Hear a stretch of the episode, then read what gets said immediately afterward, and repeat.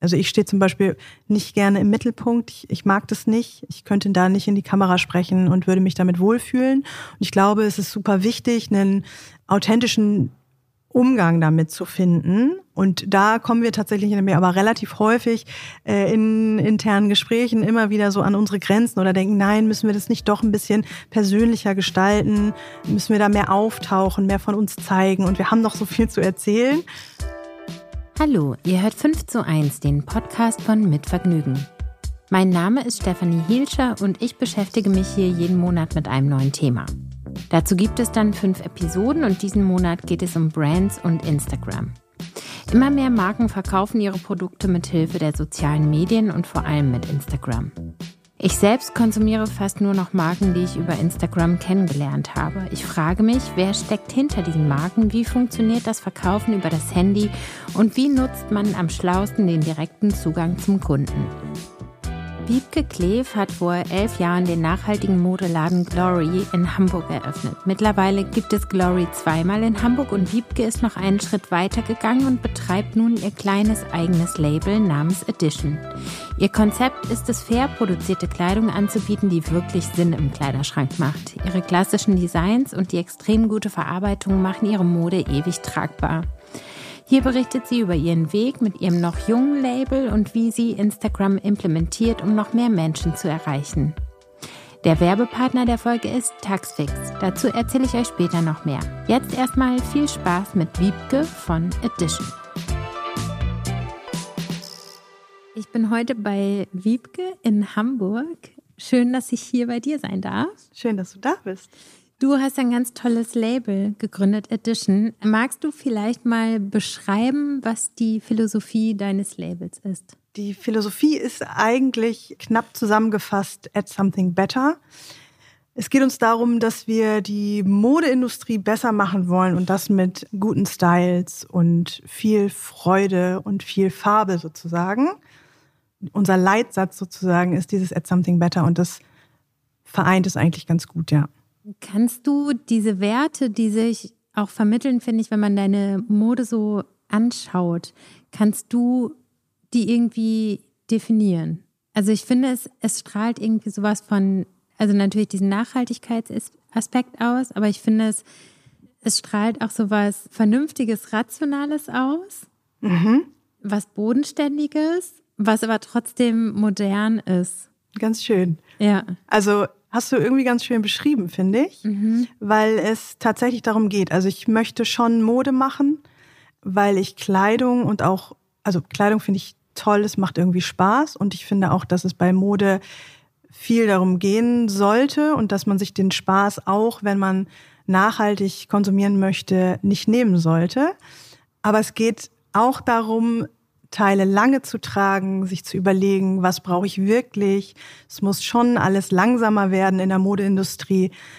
Es sollte einfach alles so ein bisschen bewusster werden. Und ähm, wir wollen das in unseren Styles ausdrücken. Die sollen Freude machen, aber die sollen auch in zwei Jahren noch Freude machen.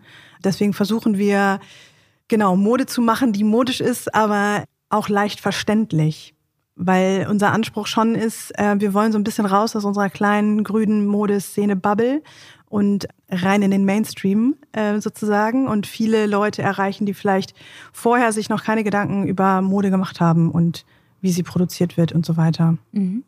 Wie bist du denn dahin gekommen, ein eigenes Label zu gründen? Was hast du vorher gemacht? Wie war dein Weg dorthin? Ich bin tatsächlich schon seit ungefähr 2006 in dieser grünen Modebranche unterwegs. Ich habe 2010 den nachhaltigen Concept Store Glory in Hamburg gegründet und, und aufgemacht. Da verkaufen wir Fair Fashion für, genau, für Männer und Frauen. Also wir haben keine Kinderkleidung und sonst aber so Vollsortiment. Du kannst dich komplett bei uns einkleiden und wir sind dann oder ich bin dann zu Edition gekommen, weil wir eigentlich unser zehnjähriges Jubiläum feiern wollten vom Store. Das war 2020. Äh, das konnten wir leider nicht machen und wir wollten aber besondere Produkte dafür haben. Wir haben uns überlegt, was, was könnten wir zum Jubiläum machen und haben dann ein paar von unseren PartnerInnen gefragt, ob wir nicht gemeinsam Produkte machen wollen und haben unsere ersten Schuhe gemacht. Und dann waren wir so begeistert von diesen Schuhen, wir fanden die so toll, dass wir gedacht haben, die brauchen irgendwie einen eigenen Rahmen. Und dann kam so eins zum anderen und ähm, genau, und dann habe ich mir diese Marke überlegt und dann sind wir da tatsächlich so ein bisschen reingerutscht. Es geht so ein bisschen, diese Schuhe haben wir auch gemacht. Ähm, wir wollten so eine Lücke füllen in unserem Sortiment und dann dachten wir, okay, dann waren die nächsten Schritte mit, wir müssen halt auch Kleidung machen, lagen total nah und dann haben wir es einfach gemacht und jetzt sind wir irgendwie tief, tief drin sozusagen. Wie war das denn für dich bei der Gründung? Die lief jetzt so parallel ab, aber es ist ja nochmal ein ganz anderes Geschäft, als einen Laden zu haben. Voll. Wie bist du denn da vorgegangen? Tatsächlich war Markengründung und Entwicklung der CI und so weiter, das fiel irgendwie viel mir leicht. Mhm. Die große Frage, wie man dann aber das, was man macht und was wir so im Angebot haben, wie man das nach außen in die Welt trägt, wie das auch gesehen wird, ist für mich die schwierigste Frage. Das ist tatsächlich der Bereich, in dem ich mich am wenigsten auskenne. Und ich habe so das Gefühl, und das hatte ich beim Laden tatsächlich auch schon sehr, sehr häufig, wir haben gute Sachen zu erzählen. Wir machen spannende oder tolle Sachen. Aber es kriegen wenig Leute mit, weil wir, also tatsächlich das gesamte Team, lustigerweise, es war noch nie jemand dabei, der das total gut konnte. Also mhm deswegen sind wir zum Beispiel mit dem Laden auch immer so sehr, sehr langsam und nachhaltig gewachsen, haben uns so langsam unsere Stammkunden aufgebaut und so weiter. Mhm. Aber dieses Sichtbarkeit bekommen und wie das funktioniert, da bin ich Laie sozusagen. Und das finde ich auch in der Labelarbeit das Schwierigste. Genau. Musstest du irgendwie viel investieren oder wie warst du so aufgestellt, bevor du, ich meine, so einen Schuh zu produzieren ist, glaube ich, auch nochmal viel preisintensiver als jetzt ein Kleid oder so? Wenn ich mir das richtig vorstelle? Nicht, nicht unbedingt. Nee, der, der Prozess für einen Schuh ist natürlich viel schwieriger und komplexer als für ein, für ein Kleidungsstück. Ähm, mhm. Aber finanziell ist das ähnlich. Okay. Und das hast du dann quasi aus den Gewinnen von dem Laden genommen oder wie warst du da aufgestellt, damit du überhaupt starten konntest? Man braucht ja erstmal ein bisschen Backup, ne? Genau. Zuerst hat das der Laden gemacht sozusagen und firmenmäßig war es auch erst im Laden integriert sozusagen. Ähm, ich habe das erst Ende letzten Jahres Jahres als eigene GmbH angemeldet und die Marke aus dem Laden rausgenommen sozusagen und eine eigene mhm. Firma dafür gegründet. Und da musste natürlich dann nochmal ein bisschen Geld reingesteckt werden, ja. Mhm. Wie war das denn, als du so die ersten Teile dann in den Shop gegeben hast? Was waren denn die Reaktionen? Was ist passiert, als auf einmal deine eigene Marke mit in deinem Laden stand? Wir haben uns, also wir aus dem Laden haben uns alle natürlich total gefreut und fanden es ultra spannend, die eigenen Styles da zu sehen. Mhm. Ähm, wir haben uns sehr gefreut, dass sie sich so, so gut integriert haben. Also es machte irgendwie alles Sinn. Das war eigentlich so das erstmal das Schönste zu sehen. Mhm. Dann waren wir mit dem Laden ja immer noch so, hast du immer noch so ein bisschen auf Sparflamme gefahren, was so die Kundinnen anging durften immer noch nicht so viele kommen und so, aber es wurde wahrgenommen, es wurde auch gekauft und es kam schon gut an bei unseren Kundinnen, ähm, was uns total gefreut hat. Und gerade dieses, dass man auch oder dass, dass unsere Teile aufgefallen sind und mhm. probiert worden sind. Das war richtig schön zu sehen, ja. Mhm. Das ist ja in dem Laden wahrscheinlich auch erstmal ein ganz guter Test, weil ich finde, wenn, wenn man jetzt so in Social Media oder so äh, guckt oder halt in die Online-Welt, hat man ja das Gefühl, dass eigentlich jeden Tag irgendwie so ein neues Label aufploppt, oder? Und dass es neue Sachen Voll. gibt. Ähm, wie geht es denn euch damit als Marke? Habt ihr irgendeine Strategie, euch zu differenzieren oder ähm, euch besonders herauszustellen, um euch abzugrenzen von anderen Labels? Ich würde nicht sagen, dass wir eine besondere Strategie haben. Was in meinem Arbeiten eigentlich schon, schon immer so war, ist, dass ich irgendwie das gemacht habe, worauf ich Lust hatte. Mhm. Äh, ich habe irgendwie das Glück gehabt, dass es dann irgendwann auch sich so ein bisschen ausgezahlt hat oder äh, auch finanziell aufgegangen ist sozusagen. Also es, bei mir war es immer so ein Learning by Doing, also einfach machen und anfangen. Das finde ich irgendwie super. Da braucht man natürlich ein bisschen ähm, Zeit für, weil alles dann natürlich viel langsamer geht, wenn man sich da erstmal so ein bisschen reinfuchsen muss. Mhm. Und das ist aber beim, bei unserer Marke jetzt eigentlich genauso. Also wir fangen irgendwie erstmal an und gucken dann, wo es hingeht und wie man vielleicht Sachen doch anders machen kann. Mhm. Genau, deswegen sind wir, glaube ich, nicht so klassisch aufgestellt oder haben wir nicht so eine typische Gründungsgeschichte, sondern wir haben uns nicht überlegt, okay, wie werden wir gesehen, wie, was ist unsere Strategie, sondern wir wollten das machen, weil wir das richtig gut finden und weil wir da äh, sehr überzeugt von sind. Mhm. Also wir glauben, dass wir einen, einen, Platz da draußen verdient haben in der Modewelt sozusagen, also mhm. dass wir eine Relevanz haben ähm, irgendwann. Genau, deswegen gibt es keine richtige Strategie. Wir haben gute Produkte, also es geht viel um, um Wertigkeit und wir wollen so ein bisschen vermitteln. Deswegen machen wir zum Beispiel auch kein Sale, dass Produkte ihren Wert haben und dass es auch ein, dass es auch Sinn macht, warum sie so viel kosten, wie sie kosten. Mhm. Und dass es auch nach einer Saison oder nach zweien immer noch der gleiche Wert ist. Und dass man so ein bisschen auch wertschätzt, was da für Arbeit drinsteckt. Natürlich die Produktion, gerade bei Kleidung und auch bei unseren Schuhen beispielsweise. Das sind einfach Menschen, die diese Produkte herstellen und da Arbeit und Liebe reinstecken. Und ähm, ich finde das oft eigentlich so absurd, dass dann so das so abgewertet wird durch, durch Sale. Und natürlich verstehe ich, dass es Spaß macht, Sachen günstiger kaufen zu können. Da mache ich mich natürlich auch nicht frei von. Aber ich finde es wichtig, dass uns bewusst ist, dass Produkte einfach einen Wert haben. Und das spielt bei euch eine ganz besondere Rolle auch in dem Label. Deswegen kann ich das total gut nachvollziehen. Mm, euer größter Wert ist ja auch die Nachhaltigkeit, wenn ich das so richtig verstehe. Könntest du vielleicht nochmal sagen, wieso der Weg ähm, von der Idee des Kleidungsstücks bis hin zur Kundin ist? Also an welchen Stellen legt ihr überall Wert auf die Nachhaltigkeit? Wie sieht das in der Praxis aus? Ja, wir versuchen das natürlich, also tatsächlich auf dem ganzen Weg zu machen. Das fängt hier in unserem Büro und Showroom natürlich an. Wir versuchen nicht zu viel Müll zu produzieren und so. Das sind wirklich diese kleinen Sachen. Wir produzieren einiges unserer Styles hier direkt in Hamburg, was zwei Gründe hat. Zum einen können wir hier kleinere Mengen und Auflagen produzieren lassen. Wir haben aber auch einen super direkten Kontakt und Austausch mit der Produktion. Und uns ist sowieso wichtig, so gute Beziehungen aufzubauen und langfristige und gemeinsam irgendwie was zu entwickeln und was Neues zu schaffen. Das finde ich ähm, an dieser ganzen Labelarbeit tatsächlich total schön, dass man ProduktionspartnerInnen hat, die mit uns gemeinsam was machen und ihr Know-how reingeben und gemeinsam mit, mit unseren Ideen entsteht dann wieder was Neues. Genau, wir produzieren hier in Hamburg, weil wir kein großes Warenlager aufbauen wollen. Also wir produzieren fast on demand. Wir haben nur ein ganz, ganz kleines Lager hier im Büro.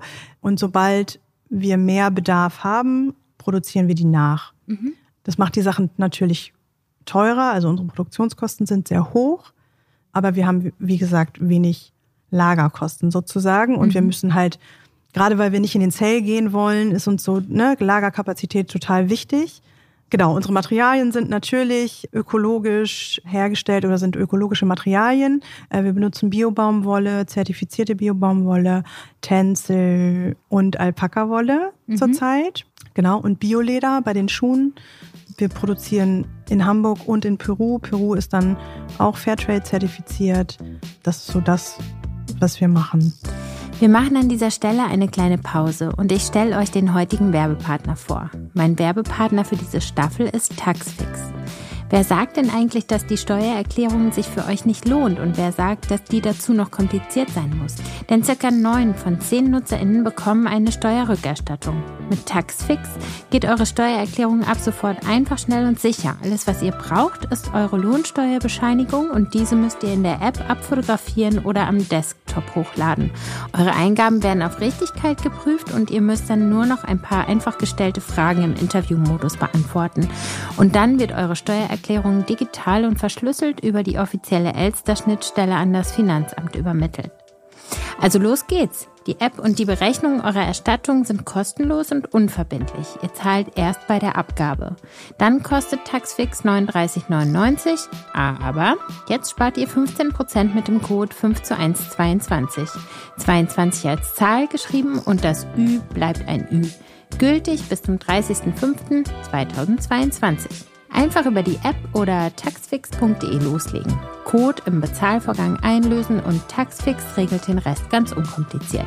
Den Link und Code findet ihr wie immer in den Show Notes. Vielen Dank an meinen Werbepartner Taxfix. Und jetzt zurück zum Gespräch. Ich kenne ja viele, die auch nachhaltig arbeiten, die wenigsten oder eigentlich bist du jetzt die erste, die ich kennenlerne, die tatsächlich vor Ort in Deutschland produziert. Ne? Die meisten gehen dann doch nach Portugal, ist, mhm. glaube ich, groß und mhm. nach Polen und so weiter. Wie schaffst du das denn, die Preise trotzdem so zu halten, wie sie sind, obwohl du in Deutschland produzierst? Unser, zum Beispiel ist unser Marketingbudget nicht sehr hoch. Mhm. Und es ist so ein, es ist so ein bisschen so eine, so eine Mischkalkulation natürlich auch. Also wir gehen ja auch an den Einzelhandel und verkaufen ähm, an Retailer. Wenn wir an die verkaufen, verdienen wir nicht mehr sehr viel an einem Teil. So, ganz klar. Mhm. Man muss halt irgendwelche Abstriche machen sozusagen. Wir versuchen Preise einfach so zu gestalten, dass dass alle auf ihre Kosten kommen sozusagen, mhm. dass es irgendwie funktioniert. Und natürlich wollen, wollen und müssen wir auch Geld damit verdienen. Aber die Frage ist halt, wie viel? Also. Ja. Wie sind denn da eure Margen? Also zum Beispiel dieses wunderschöne Leo-Kleid, was da hängen kostet, wie viel, wenn ich das kaufe? 219,90 Euro. Okay, und in der Produktion? Kann ich es dir gar nicht ganz genau sagen. Mhm. Da sind wir wahrscheinlich so bei 70 Euro ungefähr.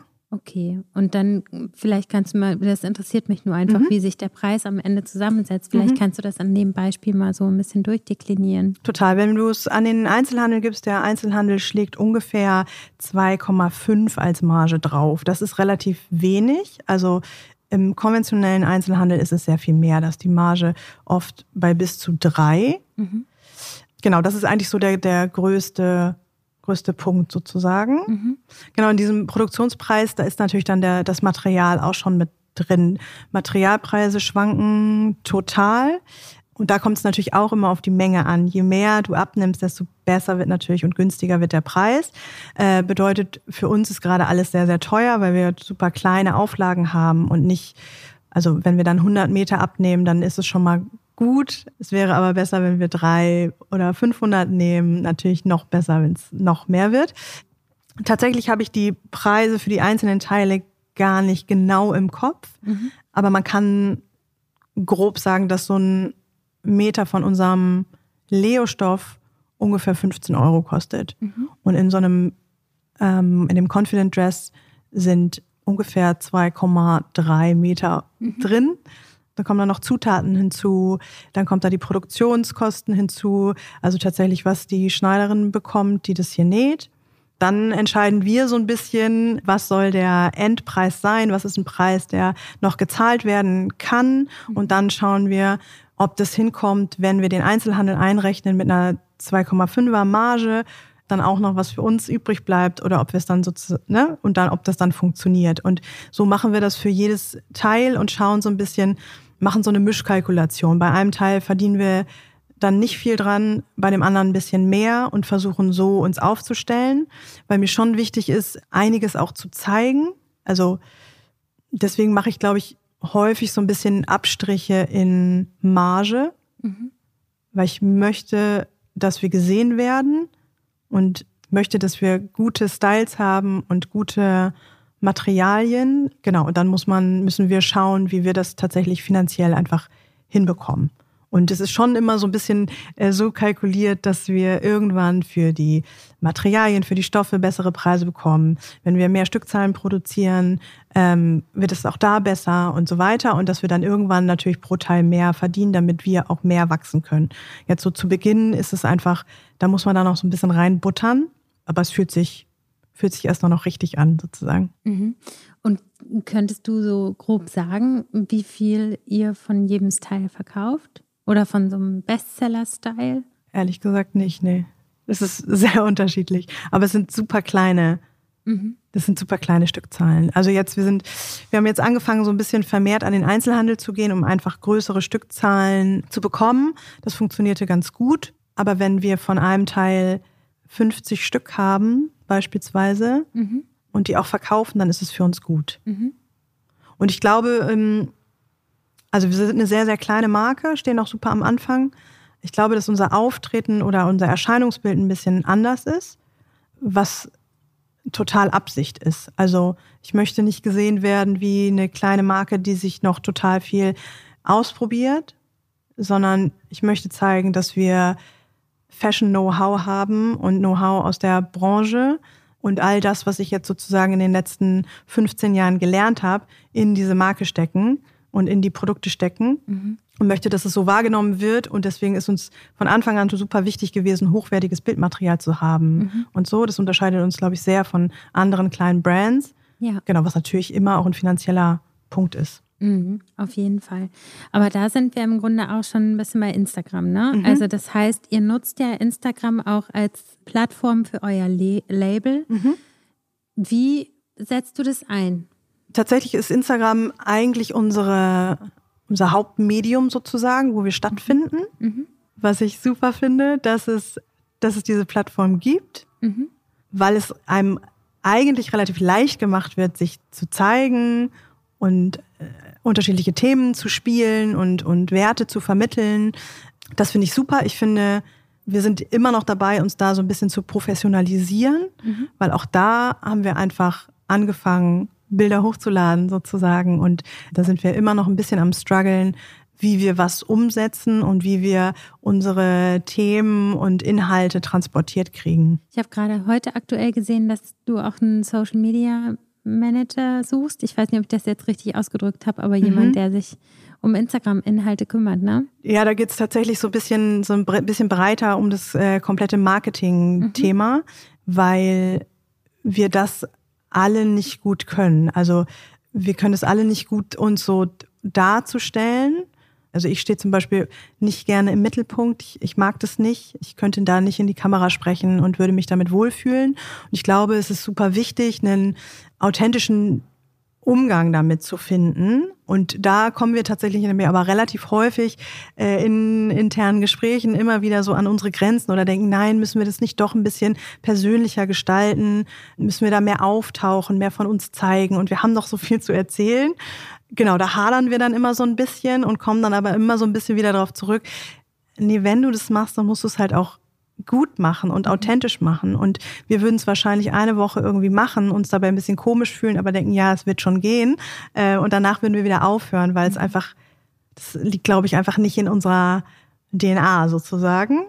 Genau, deswegen sind wir da immer noch so ein bisschen auf der Suche, wie man das, wie, wie wir das transportiert kriegen, was wir machen, ohne uns selber da so persönlich so darzustellen. Wenn du jetzt von wir sprichst, wie mhm. groß ist denn euer Team eigentlich? ähm, wir sind zu dritt. Mhm. Nicht, nicht alle Vollzeit, aber wir sind drei Leute, die ähm, daran arbeiten, ja. Mhm. Und wie habt ihr euch da inhaltlich aufgeteilt?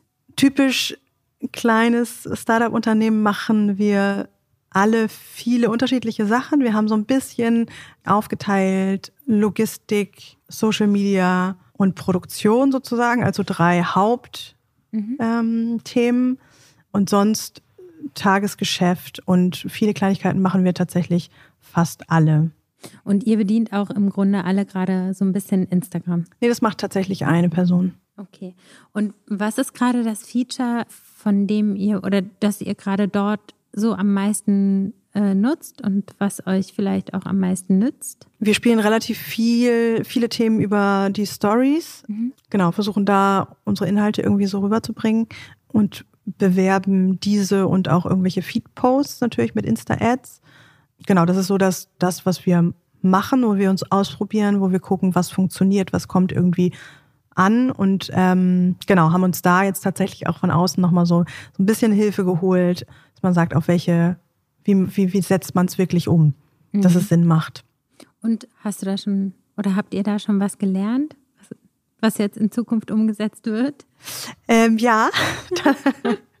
dass man beispielsweise äh, nicht immer unterschiedliche Werbungen ausspielt, sondern erstmal schaut, welche äh, bei einer Werbung bleibt und dann schaut, wie wird die angenommen und mhm.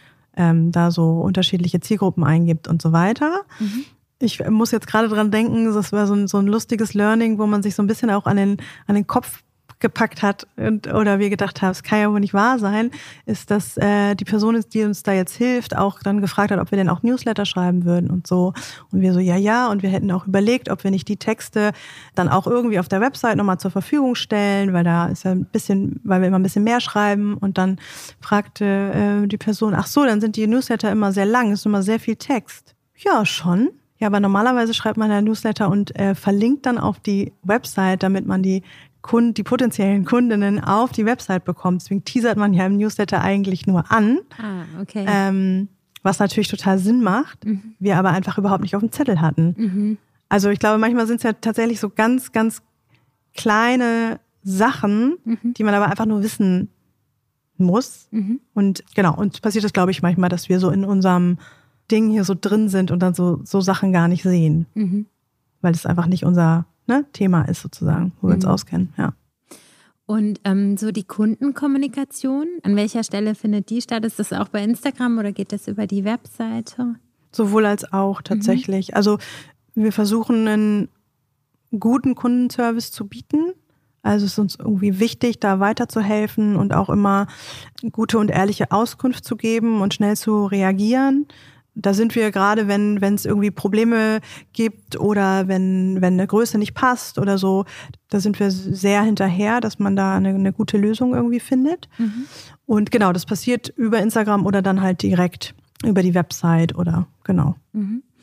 Wie ist das denn bei euch mit so Influencer-Marketing? Das mhm. ist ja sowieso überall immer so ein Riesenthema. Wie ist es für euch als kleine Marke? Wie sucht ihr denn die richtigen Multiplikatoren aus und wie sieht so eine Zusammenarbeit dann überhaupt aus? Ja, auch ein, auch ein interessantes und super breites Thema, finde ich. Mhm. Wir durchstöbern sozusagen Instagram und unsere, unsere Bubble und versuchen auch mal rauszukommen aus der Bubble und gucken nach Leuten, wo wir meinen, dass sie ganz gut zu uns passen, mhm. was aber super aufwendig ist. Mhm interessant finde ich, wir haben unterschiedliche, also wir machen, manchmal machen wir so Giftings, dass wir Produkte rausschicken mhm. ähm, und wenn sie dann gefallen, dann werden wir verlinkt oder dann wird das gemacht. Mhm. Da hat man ähm, das Ganze, das, was das Outcome sozusagen gar nicht so richtig in der Hand. Mm, und wir machen auch bezahlte Kooperationen, wo man das dann ja so ein bisschen besser steuern kann oder ein bisschen mehr Einfluss drauf hat.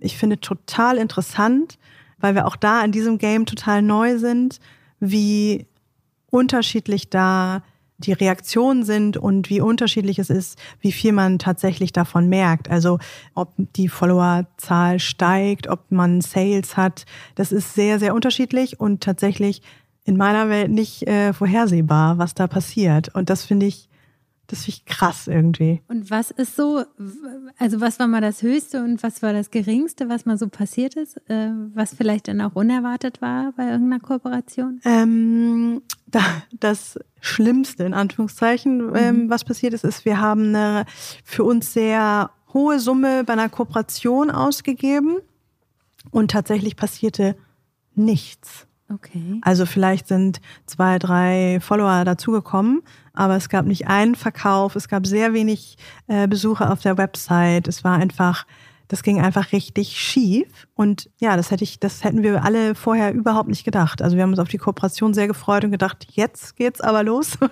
Und dann ging gar nichts, ja. Okay, und das war, also wir wollen jetzt natürlich keine Namen nennen. Nein.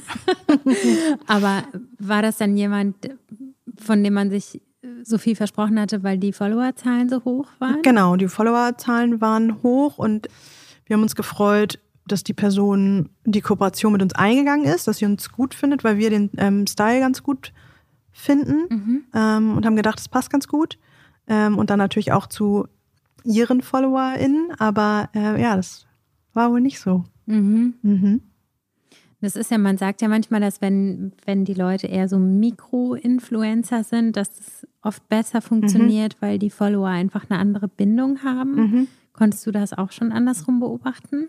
Wir versuchen jetzt auch keine so wahnsinnig großen Kooperationen mehr zu machen oder nur so sehr in, in Ausnahmen, wenn, wenn wir doch nochmal denken, dass ähm, das wird der große Wurf sozusagen ähm, und setzen sonst mehr auf so auf kleinere Deals und ähm, kleinere Influencerinnen.